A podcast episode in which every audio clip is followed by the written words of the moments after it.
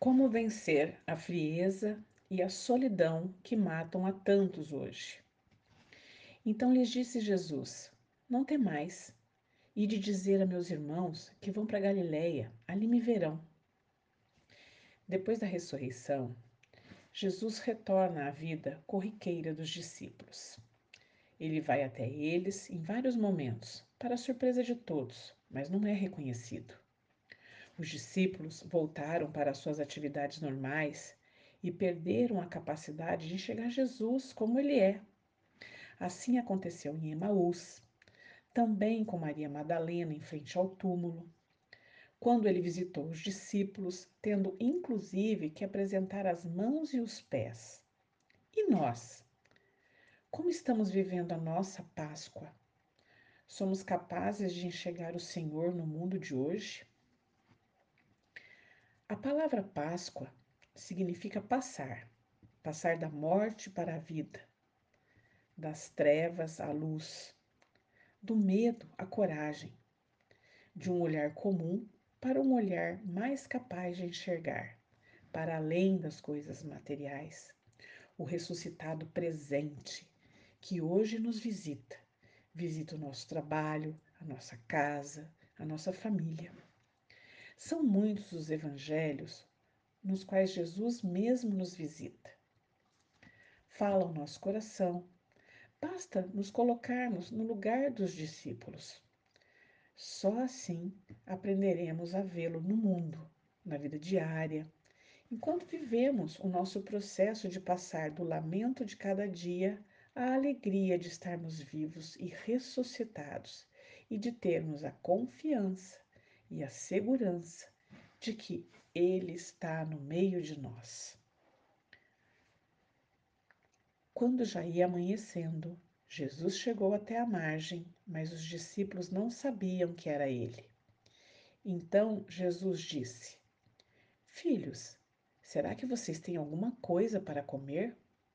Eles responderam: Não. Então Jesus lhes disse: Joguem a rede no lado direito da barca e vocês encontrarão peixe. Eles jogaram a rede e já não conseguiam puxá-la para fora. Assim que desceram em terra, viram um peixe na brasa e pão. Jesus disse a eles: Venham comer. Pode ser que depois do domingo da Páscoa, a nossa vida e as nossas dores tenham continuado as mesmas, mas a forma de enfrentá-las não pode ser a mesma, e as nossas fomes também. Talvez até a nossa cegueira em continuar sem ver e reconhecer Jesus deva ser enfrentada. É importante saber que não estamos mais sós. Somos testemunhas do quanto o Senhor sofreu e como ele morreu por nós de como Deus o ressuscitou e nos deu a sua salvação, de como ele se preocupa conosco. O caminho que temos é o de obedecer a sua palavra, como fizeram os discípulos.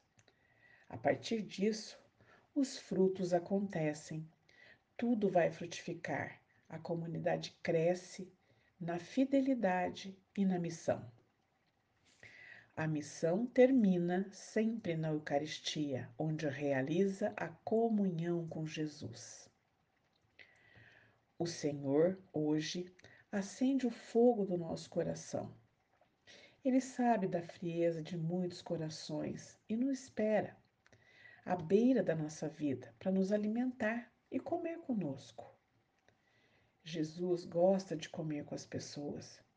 Ele celebra a vida oferecendo a oportunidade de ter com o povo uma refeição.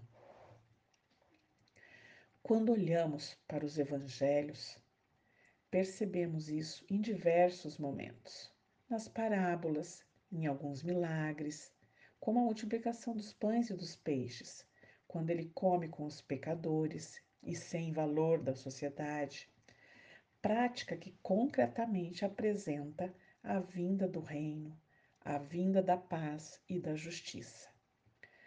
A vinda do reino de Deus deve ser celebrada com alegria.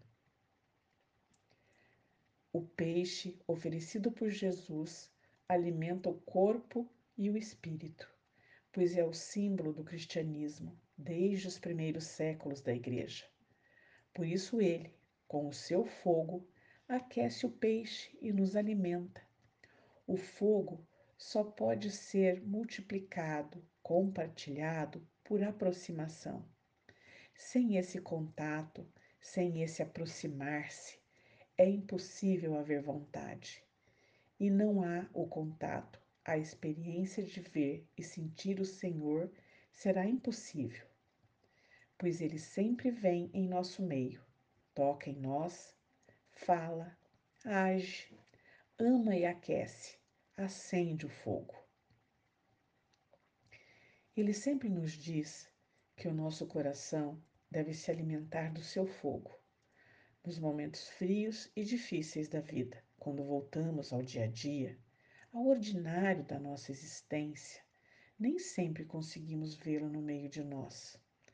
Contudo, é importante, importante que não tiremos os olhos do Senhor, pois Ele sempre nos espera e nos alimenta. Para orar e meditar. O que tem me aquecido atualmente? Tenho buscado a proximidade da palavra de Deus e da presença do Senhor no dia a dia?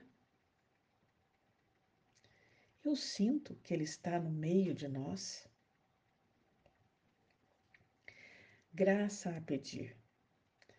Senhor, aquece o meu coração, que eu veja, viva e experimente a Ti em minha vida, em meu cotidiano, em meu viver que eu seja capaz de comunicar este fogo, capaz de compartilhar a vida, a vida que não se acaba.